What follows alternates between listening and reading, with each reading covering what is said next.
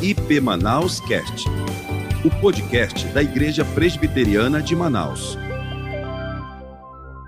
Vamos lá, vamos para o texto sagrado, João capítulo 17, Evangelho segundo escreveu nosso irmão João, capítulo de número 17. Nós vamos ler do verso 1 ao verso de número 8. Nós vamos estar falando sobre a oração sacerdotal de Jesus seria necessário lermos todo o capítulo, porém, para ganharmos um pouco mais de tempo, vamos ler até o verso 8, e durante o sermão, com a graça de Deus, nós estaremos fazendo menção, menção do restante do capítulo.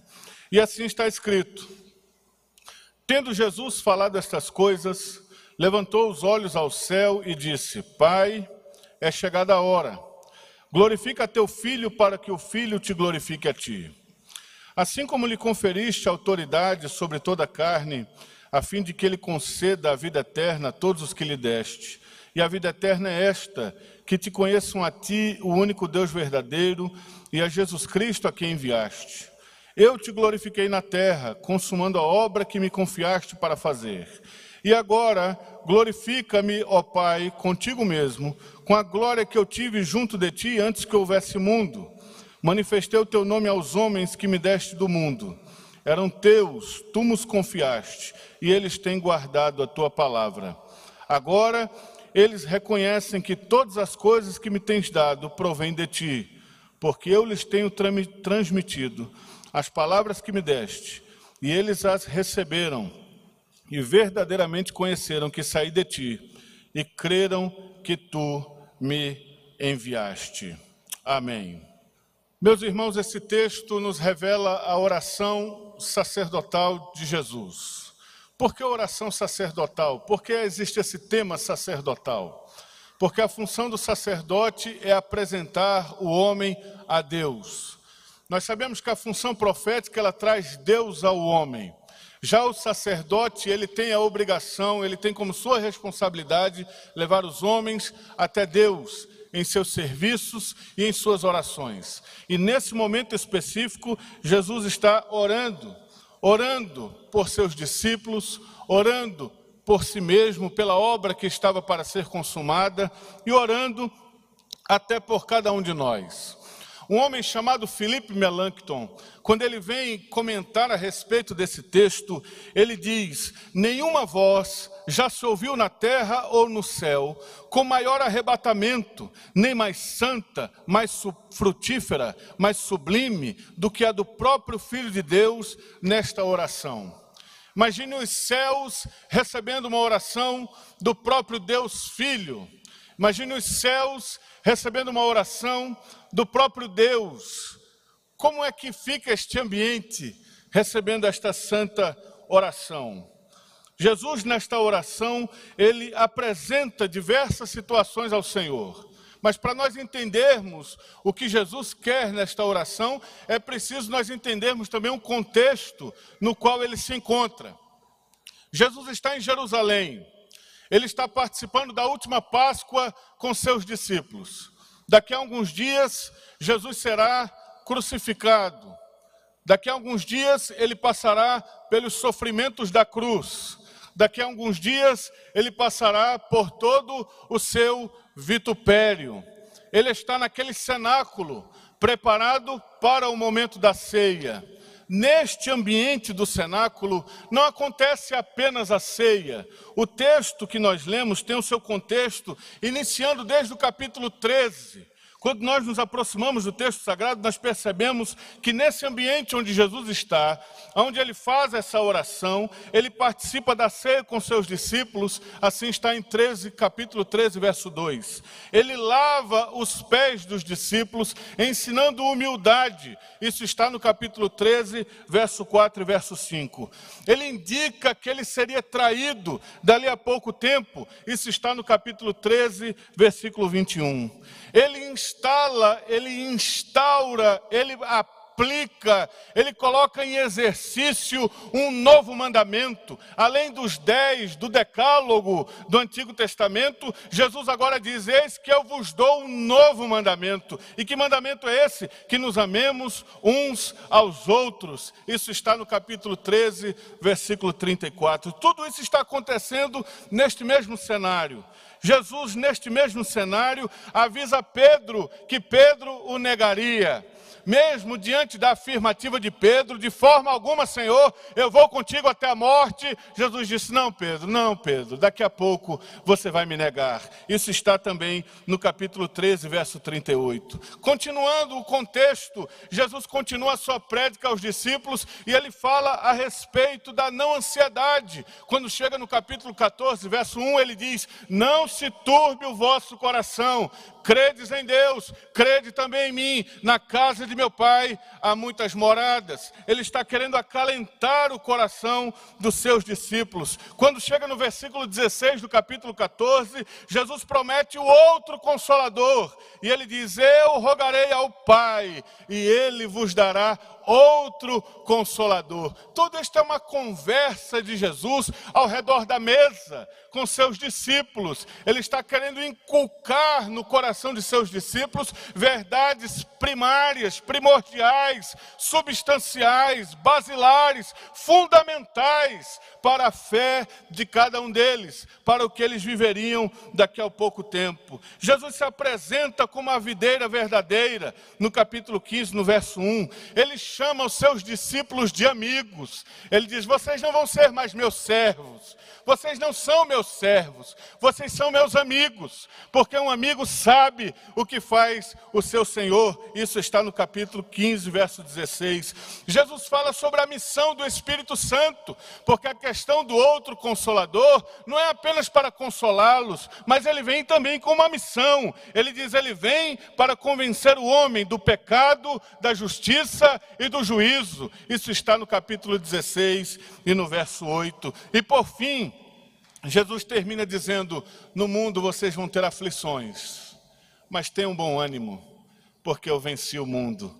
Isso está no capítulo 16, verso 33, o verso anterior desse momento de oração. Jesus está dando todas essas instruções aos discípulos. E quando chega no capítulo 17, o texto é maravilhoso quando diz: Tendo Jesus falado estas coisas, levantou os olhos aos céus e disse: Pai, é chegada a hora, glorifica teu filho, para que o filho te glorifique a ti. Que hora é esta que está chegando? Que hora é esta que se aproxima? É a hora do tetelestai, é a hora do estar consumado, é a hora de pagar a dívida de todos nós naquela cruz o momento está chegando e Jesus, sabendo da aproximação deste momento tão importante, ele faz o quê? Ele se põe a orar, que é o que todos nós precisamos fazer, não apenas quando estamos próximos de momentos importantes, mas em toda a nossa vida. Jesus nos dá exemplo disso em toda a sua vida. O Evangelho de Lucas é permeado de informações dizendo: e Jesus se retirou para orar, e Jesus subiu para orar, e Jesus saiu do meio deles para orar. A oração era algo comum na vida de Cristo, e ele não faria outra coisa num momento como este além de orar. E ele se pôs a orar. E quando você ora, você está expondo do seu coração aquilo que é verdadeiro dentro de si. Ninguém ora fazendo um discurso. Ninguém ora fazendo um derramar de palavras, uma verborreia. Ninguém ora apenas derramando e fazendo algo pensando nas declinações verbais ou os pronomes que serão usados. Não, quem ora derrama a alma. Quem ora derrama o coração.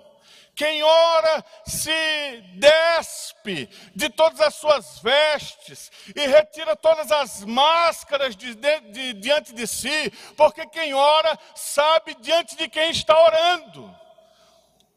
E diante de quem nós oramos, não adianta chegar diante dele com palavras rebuscadas, tentando maquiar uma situação, ou tentando fazer-se de feliz, quando na verdade o coração está quebrado, arrebentado, quebrantado, e é isso que está acontecendo com Cristo. Jesus está diante de Deus e ele está orando ao Senhor e declarando diante do Senhor as suas principais preocupações, as suas principais necessidades. E ele vai nesta oração, do verso 1 ao verso de número 26. Os principais comentaristas do texto sagrado, eles dividem esse trecho, esse texto ou esse trecho bíblico em três partes. A primeira parte, eles dizem que nesta primeira parte Jesus está orando por si. Ele, ele apresenta a si mesmo diante de Deus. A segunda parte, Jesus ele apresenta os seus discípulos lá, aqueles que estão com ele. E na terceira parte, Jesus apresenta a igreja como um todo não apenas aquela igreja, mas a igreja de todos os tempos, a igreja de todas as eras, principalmente nós que fazemos parte da igreja futura no contexto de Cristo. Jesus, ele ora por todas essas situações e nós vamos aprender nessa noite, com a graça de Deus, nessas três partes, o que Cristo pode nos ensinar com a sua própria oração. Nessa primeira parte que nós falamos, Jesus orando por si mesmo, ele ora do verso 1 ao verso de número 8 por sua própria vida. E ele diz aqui no texto, tendo Jesus falado estas coisas no verso 1, levantou os olhos aos céus e disse: Pai, é chegada a hora, glorifica a teu filho, para que o filho te glorifique a ti. O que interpretar dessa petição de Cristo. O que será que é ser glorificado por Deus nesse momento? O que é que Jesus está pedindo na verdade? Será que Jesus está pedindo para que Deus o glorifique, o honre, coloque o nome dele, mostre quem ele é para as outras pessoas? Qual é o objetivo de Cristo nessa oração quando ele diz: Pai, glorifica o teu filho? Um homem chamado William Hendrickson, ele diz que o significado dessa petição de Jesus é: concede, Senhor, que mediante a minha ida completa para a morte, eu possa ser glorificado e tu possas ser glorificado em mim.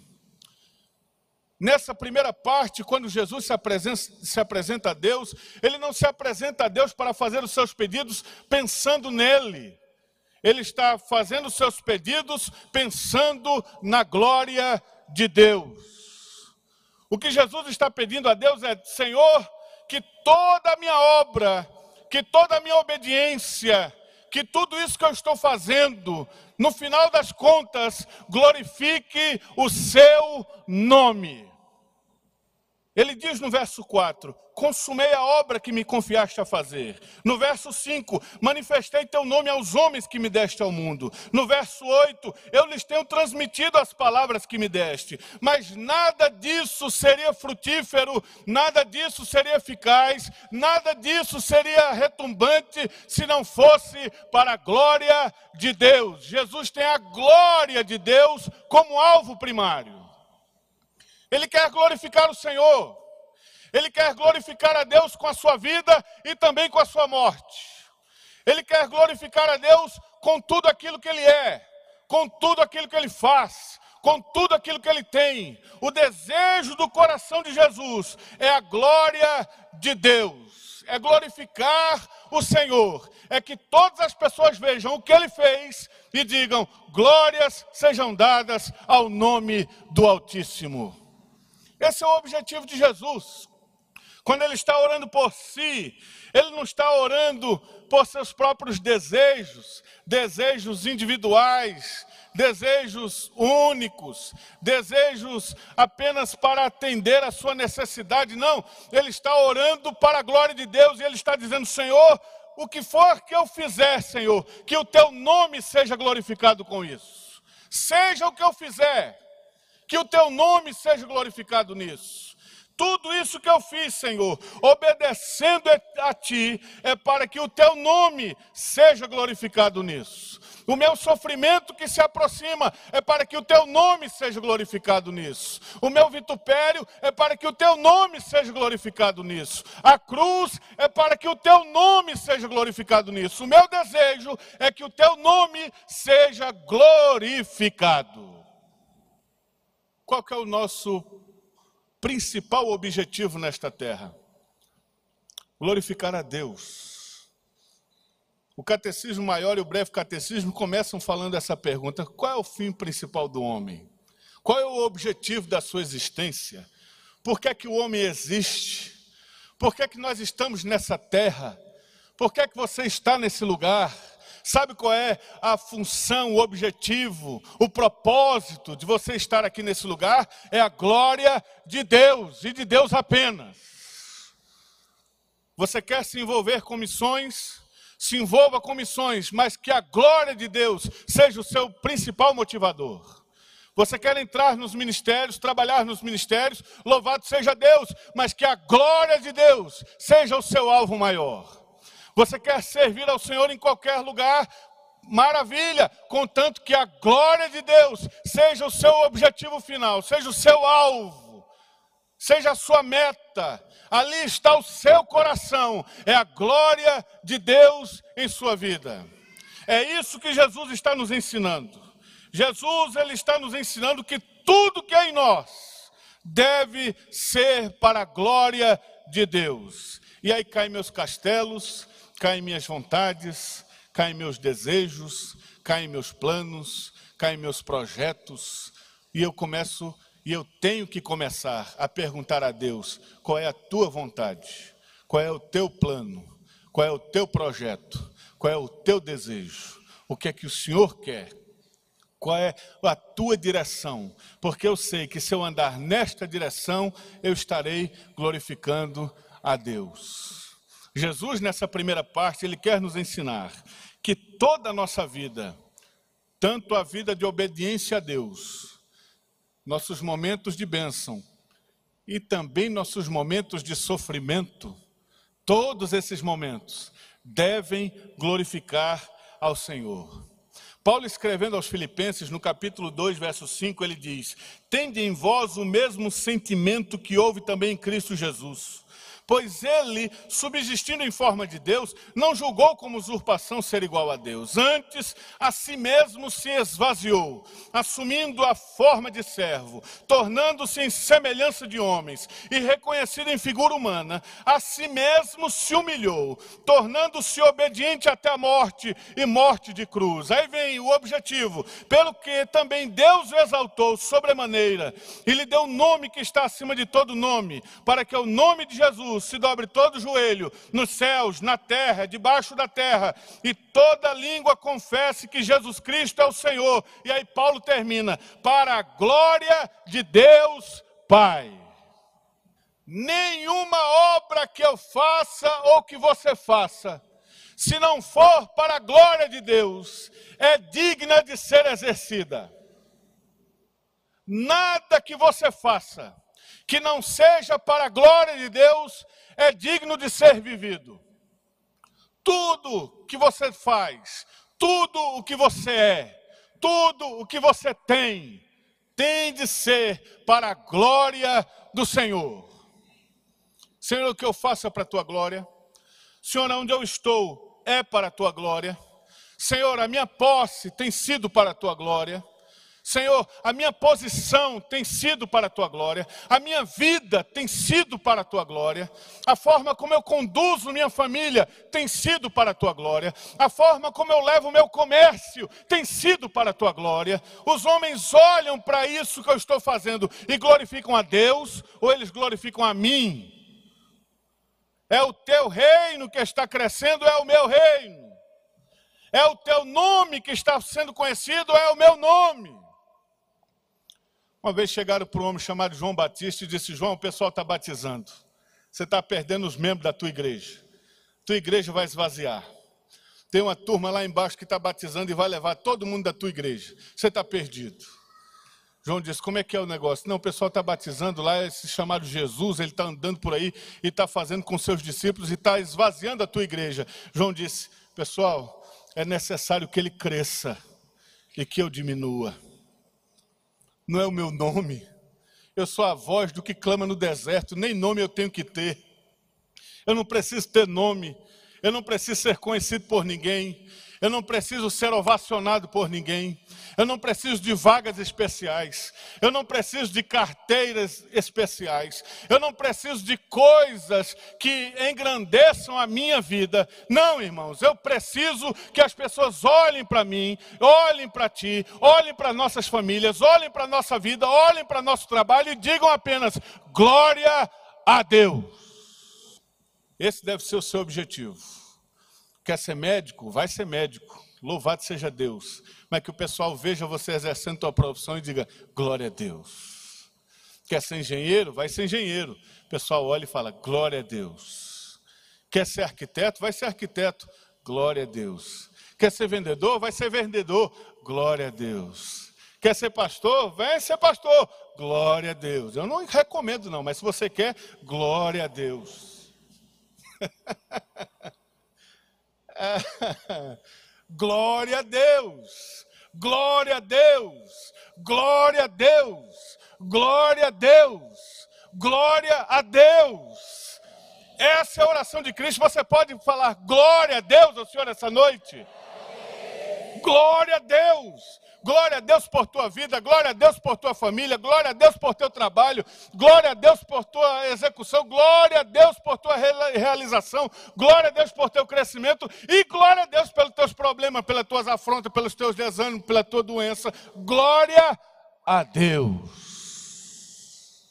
Essa é a oração de Jesus. Senhor, o que eu estou fazendo, Senhor, que seja para a glória do teu nome que seja para a glória do teu nome. Que nós aprendamos com Cristo em sua oração isso. Eu estou fazendo tudo que faço, mas o meu objetivo final é a glória do teu nome. Segunda parte. Jesus ora pelos seus discípulos. Isso vai do verso 8 ao verso de número 19. Jesus, sete vezes nesta oração, ele afirma: Senhor, esses discípulos me foram dados por ti. Eles são meus porque o Senhor me deu eles. No verso 2, no verso 6, no verso 8, no verso 9, no verso 11, no verso 12 e no verso 24, Jesus afirma: esses discípulos, Senhor, são meus porque o Senhor me deu. O Senhor entregou esses discípulos a mim. E ele começa a orar por esses discípulos. E o termo que mais se repete na oração de Jesus por seus discípulos é: guarda-os Guardar de quê? De que que Jesus está pedindo para que Deus guarde os seus discípulos? Essa palavra, ela significa literalmente, quando traduzida do seu original, preserve eles, Senhor, do jeito que eles estão agora. Preserve eles desta forma. Esse guarda-os de Cristo é preserva eles, meu Senhor, do jeito que eles estão nesse momento. Preservar de quê? Primeiro lugar, verso 11. Já não estou no mundo, mas eles continuam no mundo, ao passo que eu vou para junto de ti. Pai Santo, guarda-os em teu nome, que me deste, para que eles sejam um, assim como nós. Primeira petição de Jesus, esse guarda-os, é guardá-los do mundo. Já não estou no mundo, mas eles continuam no mundo guarda-os em teu nome. Ele não está pedindo para nos tirar do mundo, ele está pedindo para nos guardar do mundo. E que mundo é esse, pastor? Que Jesus está pedindo a Deus para guardar os discípulos? Será que nós vamos morar em Júpiter, ou em Saturno, ou na Lua, ou em algum outro mundo, ou algum outro planeta? Não. Este mundo aqui, que Jesus está orando para que Deus guarde os seus discípulos, é o sistema corrompido mundial. É esse sistema que quer fazer com que nós façamos coisas que não são dignas de um cristão fazer. Jesus está orando por eles e diz: Senhor, guarda-os deste sistema mundano, desta corrupção, desta vida, deste amoldar que não é de acordo com a tua palavra. Guarde eles, meu Senhor, de tudo isso. Romanos, no capítulo 12, verso 2, Paulo escrevendo aos crentes de Roma, ele diz: E não vos conformeis com este século, ou não vos conformeis com este mundo, mas transformai-vos pela renovação da vossa mente, para que experimenteis qual seja a boa, agradável e perfeita vontade de Deus. Quando Paulo fala, não vos conformeis com este mundo, a tradução melhor para essa palavra conformeis é não vos amoldeis, não tomem a forma deste mundo, não tomem a forma que este mundo apresenta, não se conformem, não se amoldem com a forma como o mundo trata as coisas. Não vivam como se vocês não estivessem diante de um Senhor em 24 horas. Não vivam esta vida como o mundo lhes diz para viver. Não tenham os valores que o mundo diz para vocês terem. Não coloquem suas vidas num sistema que o mundo lhes propõe a colocar. Não. Vocês têm uma outra forma, um outro molde. E que outra forma e outro molde é este? Está aqui nas Escrituras Sagradas. Como é que eu vivo, pastor? Como é que eu tenho que ter minha vida? Como é que eu resolvo essa situação? Está aqui. Como é que eu resolvo esse meu problema? Está aqui. Não, mas eu tenho uma solução melhor. Talvez se eu fizer isso, isso é coisa do mundo. Isso é uma proposta mundana. Essa proposta glorifica a Deus. Esse caminho glorifica a Deus. Não, mas não glorifica, mas eu não aguento mais isso. Aguenta sim. Você aguenta sim. Nós não podemos pegar atalhos, pegar caminhos paralelos, tentar outros caminhos para resolver nossos problemas que não estão nas Escrituras. Porque nós não temos o molde do mundo, nós só temos um molde, é aquilo que está revelado a nós pela palavra de Deus. Jesus diz: guarda-os do mundo, Senhor, guarda-os desse sistema. 1 João Primeira carta de João, capítulo 2, verso 15 a 17, João escreve dizendo: Não ameis o mundo, nem as coisas que há no mundo. Se alguém amar o mundo, o amor do Pai não está nele. Porque tudo que há no mundo, a concupiscência da carne, a concupiscência dos olhos e a soberba da vida, não procede do Pai, mas procede do mundo. Ora, o mundo passa, bem como a sua concupiscência. Aquele, porém, que faz a vontade de Deus, permanece eternamente. Não ame o mundo.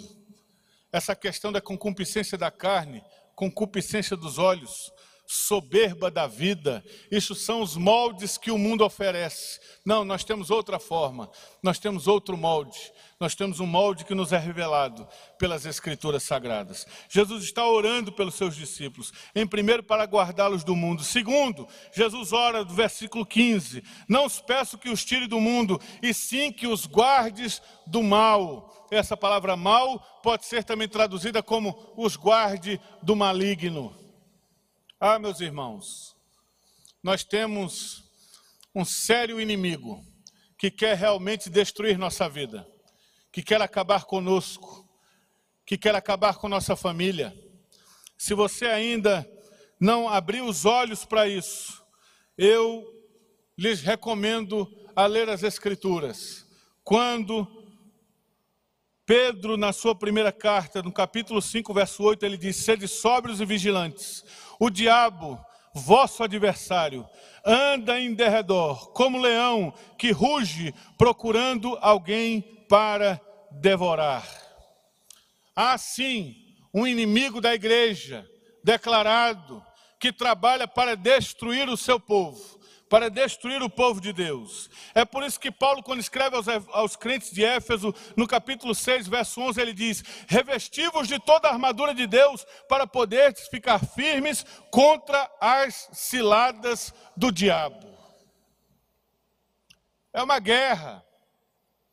Estava vindo com minha esposa agora para cá para o culto, a gente estava vindo, daqui a pouco um rapaz entra com um carro na frente, freia, e aquela coisa, eu parei, e ele ficou parado também, e o sangue nordestino já quer subir, aí minha esposa falou, qual é a guerra? É a guerra? Você vai pregar hoje, olha a guerra. Diga, é verdade. O diabo já quer atrapalhar o negócio. Parei, deixei o rapaz passar, depois eu estendi a mão para ele, vai abençoado. Deus te ajude. Vai atrapalhar a vida de outro. Mas passou, foi para lá. Olha a guerra.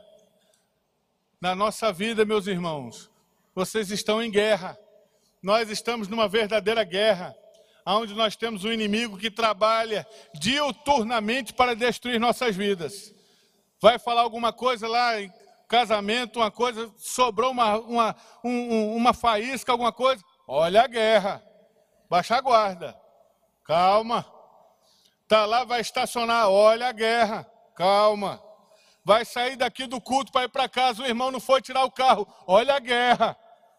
Vai devagar, mas tem uns irmãos que ajudam na guerra. Está tá certo isso. Mas olha a guerra. Não dê lugar. É por isso que Tiago fala: sujeitai-vos, portanto, a Deus, no capítulo 7, 4, verso 7. Mas resisti ao diabo e ele fugirá de vós.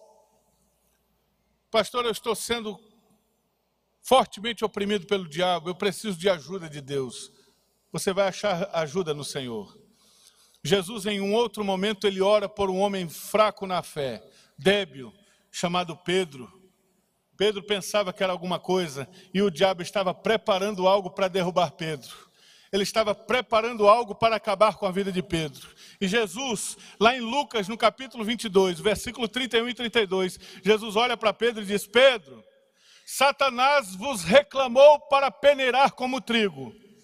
Satanás veio pedir para peneirar você como trigo. Sabe como é que peneira trigo, irmãos? Jogando, coloca naquela bacia, naquele grande, é, naquela, é, naquele instrumento, onde é colocado ali aquelas barges aquelas sementes de trigo, e fica jogando para cima.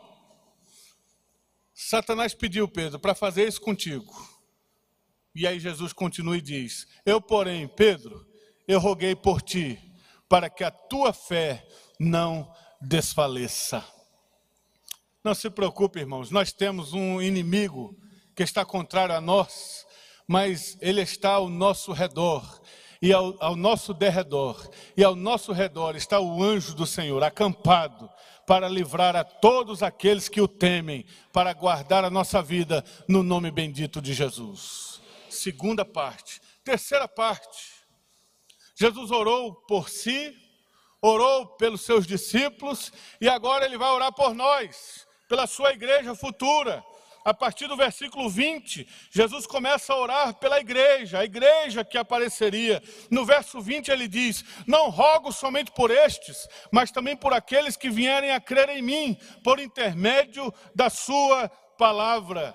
Eu não estou orando apenas por esses que estão comigo, Senhor. Eu quero orar por toda a tua igreja, por aqueles que vão crer em mim. Você crê em Jesus? Você crê em Jesus? Ele orou por você também nessa hora. Ele orou por você também nessa hora. Ele orou por mim também nessa hora. E qual foi o objetivo da oração de Jesus por sua igreja? O objetivo maior de Jesus por sua igreja está no versículo 21. A fim de que todos sejam um, como és tu, ó Pai, em mim e eu em ti, também eles sejam em nós, para que o mundo creia que tu me enviaste. Jesus está orando a Deus por nós. E o pedido de Jesus é: Senhor, eu estou orando para que eles sejam um, assim como eu sou contigo. Jesus aqui faz um paralelo entre a própria Trindade e essa união que há entre nós como filhos de Deus. Na confissão de fé, no capítulo 2, parte 3, falando sobre a Trindade, ele diz: Na unidade da divindade há três pessoas de uma mesma substância, poder e eternidade: Deus Pai, Deus Filho e Deus Espírito Santo, que são diferentes em suas atribuições. Então eu aprendo que para ser um, não é necessário ser igual. Eu posso ser um com meu irmão e ele ser diferente de mim.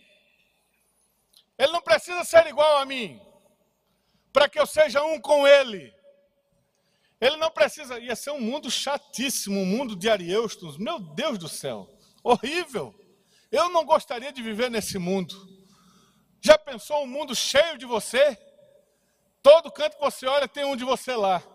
Tem um de você cantando, tem um de você pregando, tem um de você fazendo isso, tem um de você fazendo. Que coisa horrível!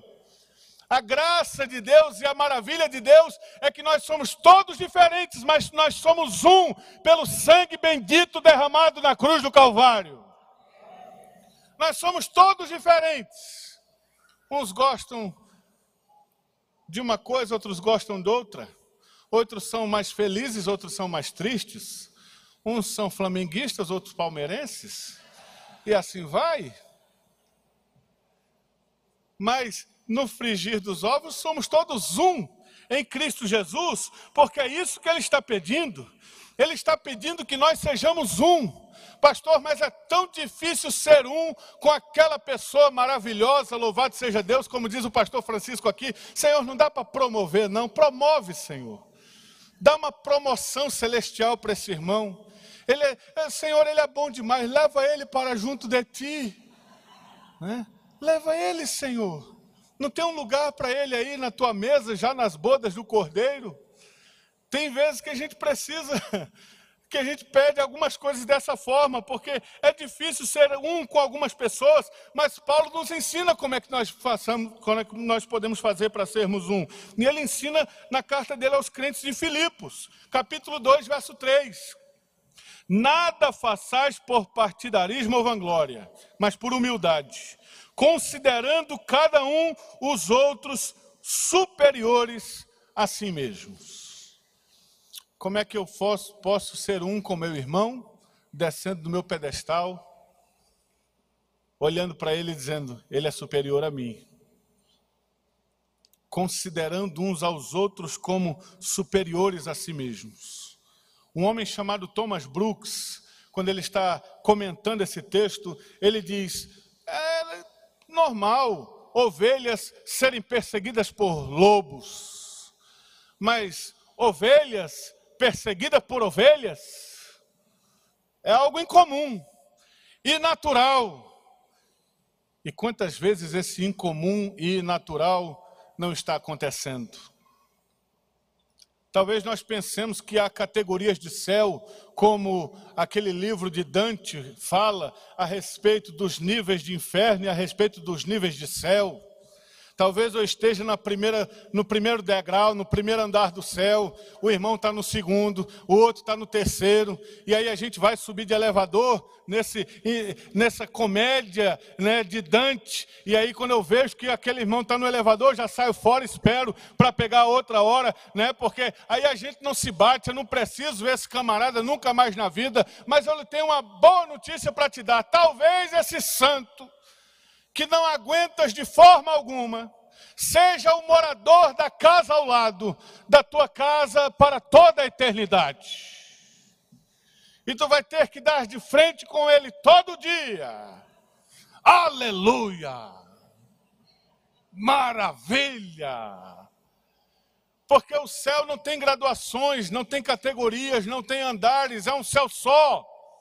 E todos nós estamos andando para o mesmo céu e todos nós somos lavados no mesmo sangue, e todos nós temos o mesmo espírito, e todos nós somos comprados pelo mesmo sacrifício, e é por isso que nós somos um, assim como Cristo é um com o Pai.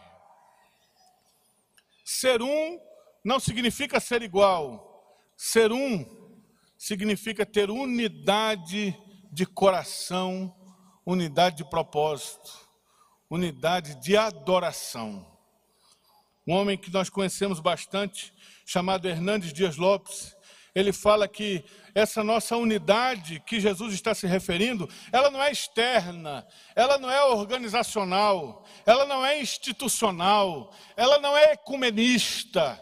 Essa unidade que Jesus está pedindo a Deus é uma unidade relacional. é o poder olhar no seu olho e dizer graça e paz. É o poder andar por aqui e abraçar você e você me abraçar. E não ter nada, não ter nenhuma rusga, não ter nada que macule esta santa unidade que está em Cristo Jesus, o nosso Senhor. Por que, que é tão importante essa unidade? Porque se nós não vivermos essa unidade, o mundo não conhecerá Deus. Porque uma das formas do mundo conhecer a Deus é através da nossa humildade. Jesus diz isso no verso 21, a fim de que todos sejam um como és tu, ó Pai, em mim e eu em ti, também eles sejam em nós, para que o mundo creia que tu me enviaste, para que o mundo creia que tu me enviaste esta santa unidade, esse partir do pão, esse fazer parte desse corpo. Quando um membro padece, todo o corpo padece com ele. Não há um membro mais importante ou outro menos importante, como diz Paulo aos Coríntios no capítulo 12, mas Deus dispôs os membros, colocando cada um deles no corpo como lhe aprouve. Se todos, porém, fossem um só membro, onde estaria o corpo? O certo é que há muitos membros, mas um só corpo. Não podem os olhos dizer à mão, não precisamos de ti, nem ainda a cabeça aos pés, não precisamos de vós. Pelo contrário, os membros do corpo que parecem ser mais fracos são os mais necessários. Eu preciso de ti. E não é só para cantar aquela música, não. Eu preciso de ti mesmo. Eu preciso ter relacionamento contigo. Quando eu percebo que falta essa unidade, esse relacionamento, isso me perturba. Isso não deixa eu dormir. Isso não deixa eu comer. Isso não deixa eu viver. Eu tenho que ir lá naquela pessoa, eu tenho que refazer. Eu tenho que falar. Eu tenho que dizer o que foi que eu fiz de errado. Me perdoe há alguma coisa que eu fiz, alguma eu fiz alguma coisa, eu machuquei você de alguma forma, talvez tenha sido até de forma inconsciente, mas eu fiquei sabendo que alguma coisa existe que traz uma rusga. O que é que está acontecendo? Me perdoe, esta falta de unidade deve trazer uma santa perturbação no nosso coração. Ah, pastor, eu tenho fulano que faz 15 anos que eu não vejo, que eu não falo, eu não quero nem saber. Ah, tem um irmão fulano, eu não quero nem papo com ele. Ah, eu não quero nem papo com aquela Beltrana. Gente, nós somos um em Cristo. Nós somos um no Senhor. Foi o Senhor quem nos uniu. Foi o Senhor quem nos resgatou. Foi Ele que nos comprou. E foi Ele que nos fez uma família só. Uma família única uma única coletividade de pessoas diferentes, diversidade plena, absoluta, dentro desta grande família, onde nós somos um com Deus e com o Pai em Cristo, pelo seu Espírito.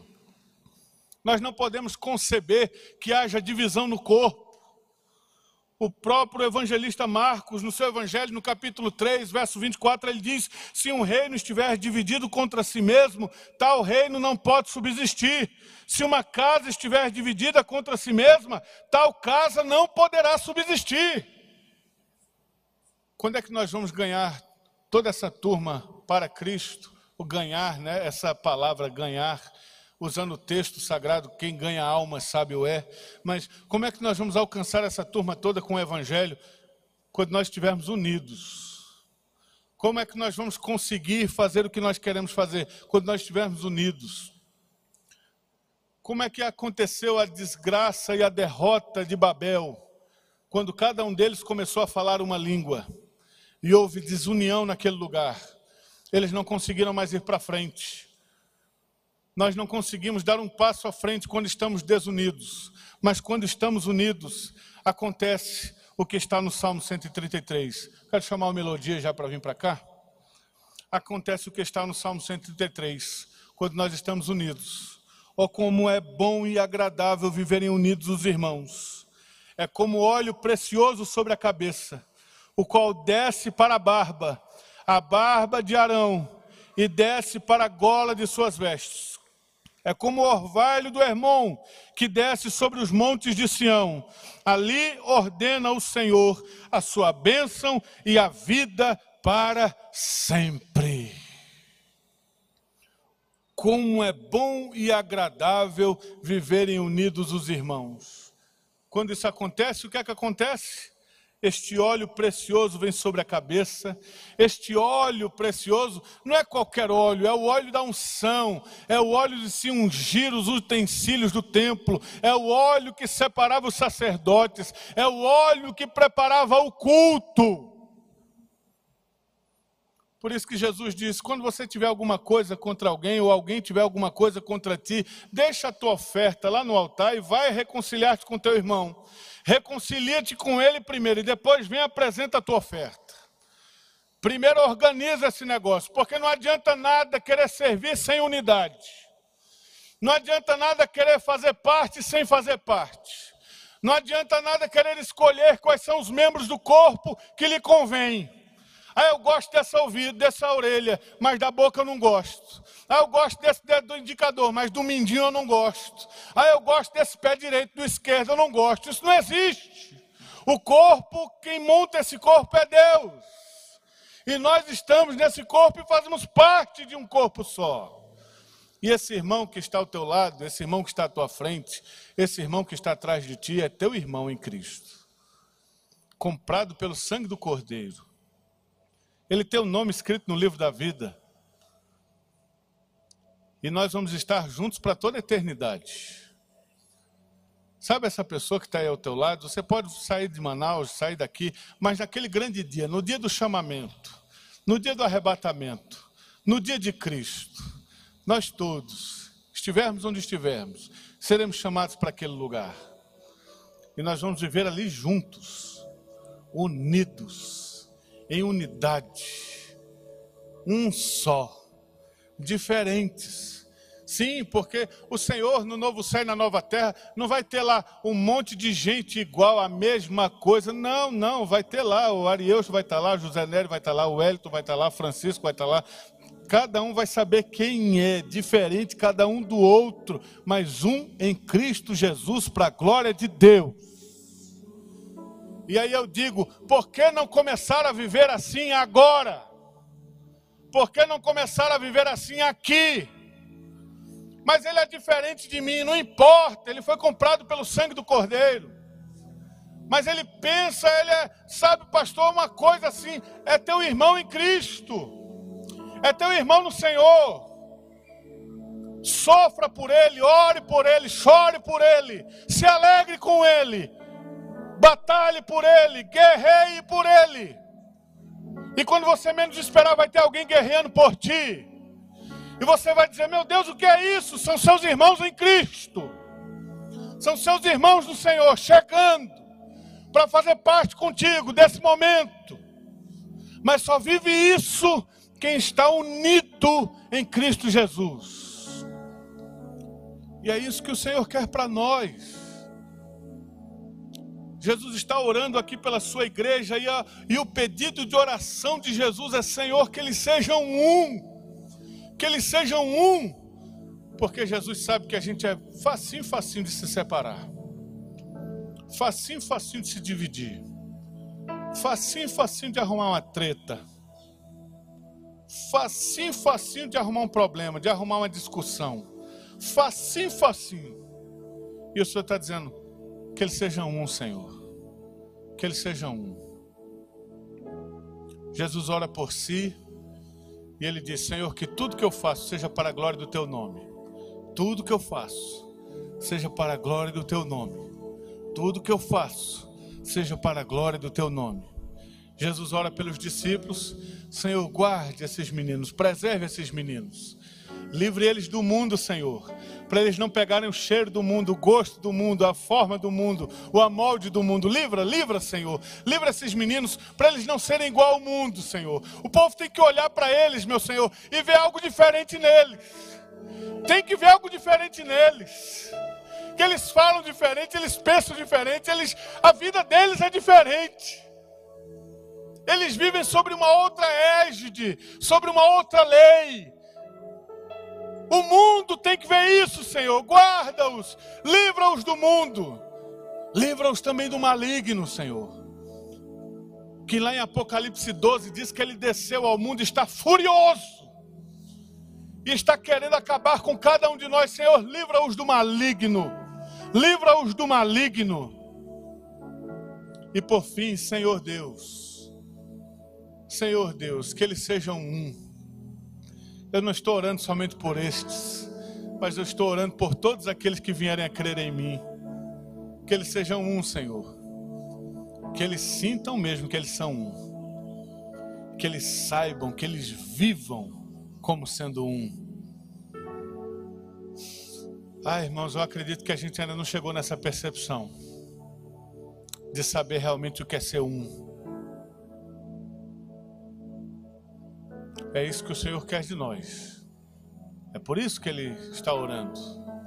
Eu gostaria de terminar esse sermão convidando você a ficar em pé.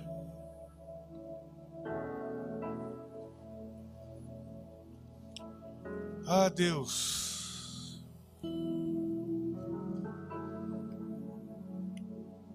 Senhor bendito. Eu queria convidar você a se colocar diante do Senhor. É colocar sua vida diante de Deus. Dizer, Senhor, eu estou aqui, Senhor. Eu quero que a minha vida seja para a tua glória. Senhor, eu estou aqui, Senhor. Eu quero que a minha vida glorifique a ti, Senhor. Senhor, eu estou aqui eu preciso, Senhor, desta proteção. O mundo está me oferecendo seus moldes, mas eu não quero viver o que o mundo quer que eu viva. Eu não quero aceitar essas ofertas. Eu quero viver a tua palavra, Senhor. Me guarda. E me guarda do maligno, Senhor. De Satanás, do diabo, do opositor do perseguidor, do acusador. Ah, Deus, quantas pessoas aqui são acusadas pelo diabo diariamente de que não são cristãs de verdade, que não são de Deus, que o Senhor não está com elas. Guarda esses irmãos, Senhor. E por fim, Pai, faz-nos um. Faz-nos um assim como tu és um com o Pai. Em nome de Jesus, nós estamos orando. Vamos adorar. Que o Senhor te abençoe e faça brilhar teu rosto em ti. Conceda Eu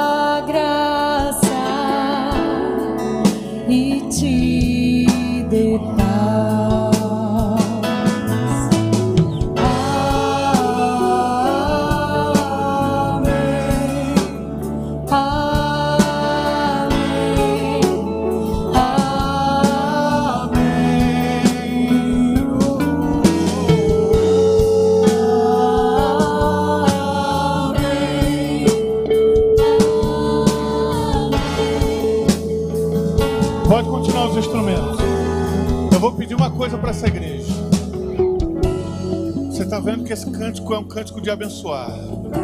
Fala sobre a bênção sacerdotal, a bênção arônica.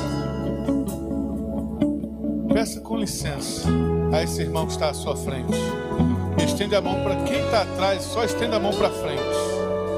E você vai abençoar esse irmão que está na sua frente. Você vai orar por ele. Se você quiser tocar esse irmão, você pode tocar também. Você pode fazer com que esse irmão sinta o calor da tua mão. E você vai dizer para ele, irmão, nós somos um, viu? Nós somos um, tá, meu santo? Fica tranquilo que nós estamos juntos. Nós estamos juntos. Que a bênção se derrame até mil. Deus te abençoe. Deus te abençoe. família. Deus te abençoe. Teus filhos e os filhos de teus filhos. Deus te abençoe. Que a bênção Nós somos se um. Nós somos um. E cai por terra toda divisão. Cai por terra. Em nome de Jesus. Nessa noite. Todo espírito maligno que quer trazer discórdia, desunião, cai por terra esta noite em nome de Jesus. Em nome de Jesus. Porque esta é a igreja de Cristo. Esta é a igreja do Senhor. E essa igreja é una. Essa igreja é una para a glória de Deus. Para a glória de Deus. Para a glória de Deus. É. Aleluia. Fique à vontade para orar pelo seu irmão. Para estender a mão sobre ele. Deixa eu orar por ti, meu irmão. Eu vou orar por ti agora. Eu vou orar contigo.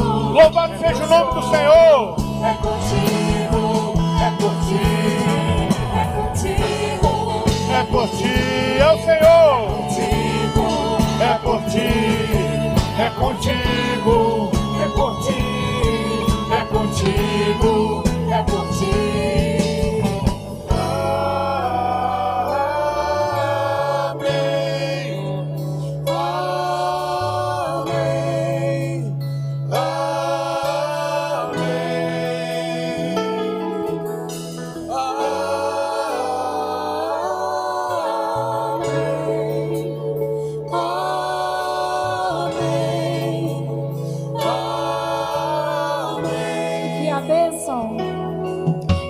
bênção se derrame até mil gerações. Sobre a tua vida, tua sobre a família, tua família. filhos, A tua vitória é a minha vitória. filhos. A tua bênção é a minha bênção. Eu me alegro com a tua alegria.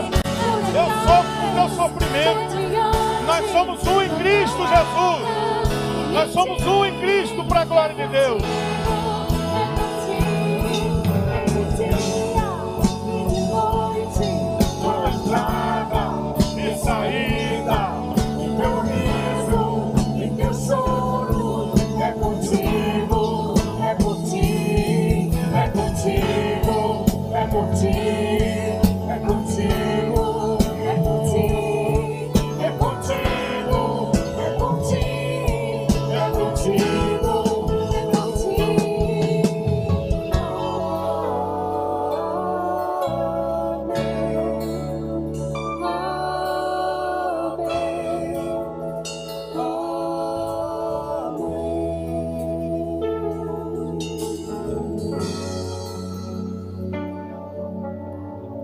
Permissão do pastor José Nery, nosso vice-presidente do conselho, está ali também o presbítero Francisco Nery, pode continuar. O Senhor colocou no meu coração para que nós orássemos por pessoas aqui essa noite que vieram para aqui dizendo: Senhor, eu preciso de oração. Hoje eu estou indo para ali, Senhor, precisando de oração. Se você tá, está nessa situação, quero convidar você a vir aqui à frente. Você está assim. Você precisa de oração essa noite para vencer suas lutas. Vem aqui à frente. Você veio aqui e chegou, nem sabe como chegou.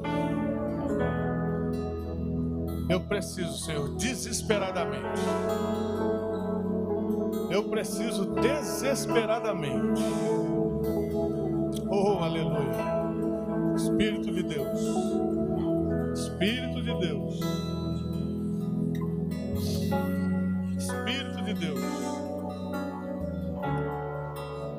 Senhor vice-presidente, o senhor me permite convidar o conselho? O conselho pode vir aqui acima, por favor? O conselho da igreja. Vamos estender a mão sobre esses irmãos. Oh Deus, o Senhor está aqui nessa noite, irmãos. A oração dele alcança a tua vida. A oração de Jesus alcança a tua vida.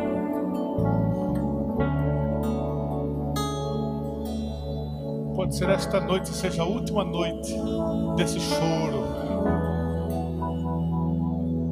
O tempo de cantar chega. Venha, dá tempo de você vir ainda. Venha. Não tenha vergonha. Tem muita gente aqui, mas tem lugar para você. Tem lugar para você. Você quer reconciliar-se com Deus? Venha. Você está aqui essa noite dizendo: Senhor, eu preciso ser um. Eu preciso, Senhor, me reconciliar. Eu preciso aprender a pedir perdão. Eu preciso, Senhor, considerar o próximo superior a mim mesmo. Preciso aprender isso contigo. Venha.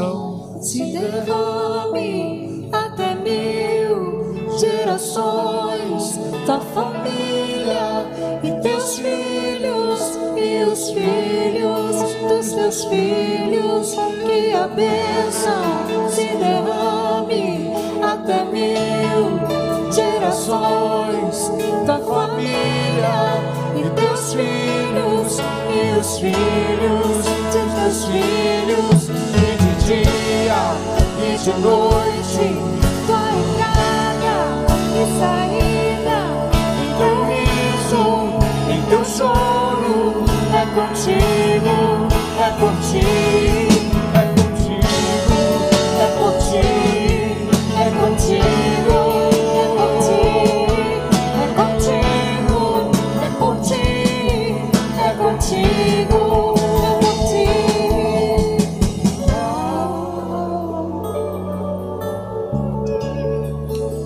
Senhor bendito, nós estamos aqui esta noite em tua presença. Agradecemos por esta oração santa que nos alcança a todos. Te louvamos por essa revelação maravilhosa a respeito da oração de Jesus, que nos alcança a todos. Que a nossa vida, Senhor, seja para a tua glória. Que sejamos guardados, livres do mal, do mundo, do maligno. E que o Senhor nos traga unidade. Senhor, nós apresentamos esses irmãos aqui. Eles têm, Senhor, necessidades.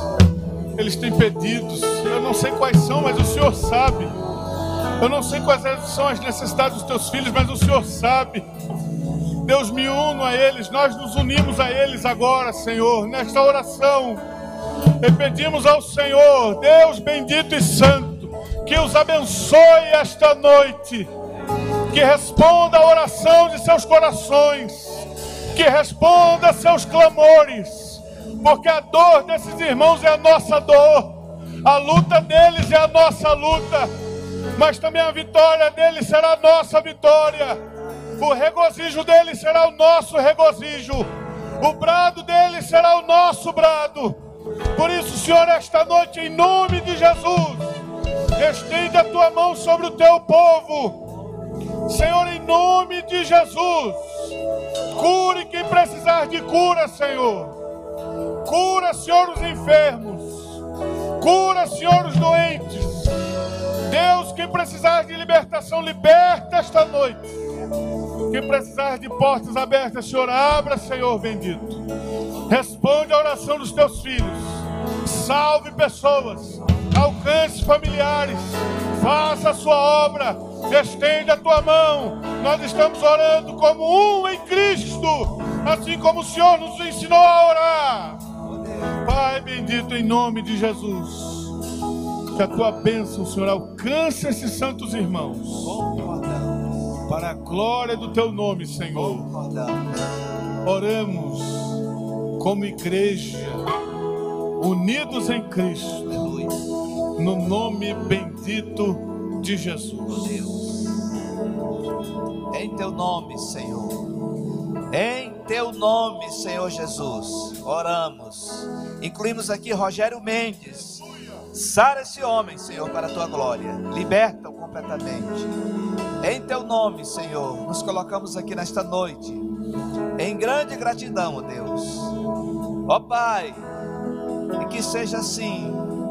E que a graça do Senhor Jesus Cristo, o amor de Deus, o nosso Pai, e as consolações, e as virtudes, e a comunhão do Espírito Santo sejam abundantes sobre nossas vidas que aqui estamos e sobre a igreja do Senhor por toda a face da terra, agora e para sempre.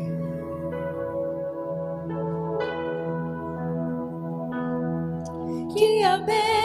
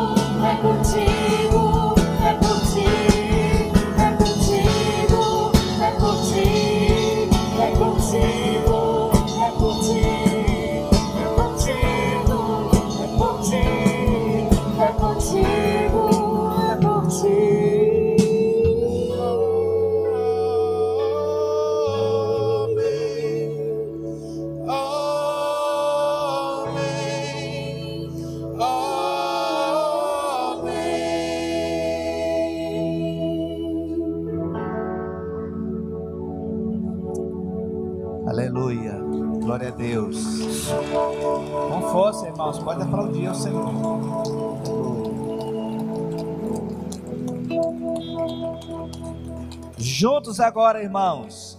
Glória Glória a Deus. a Deus. Glória a Deus. Abrace os seus irmãos que estão aí próximo de você. Estenda a sua mão. E vamos para uma semana missionária no campo.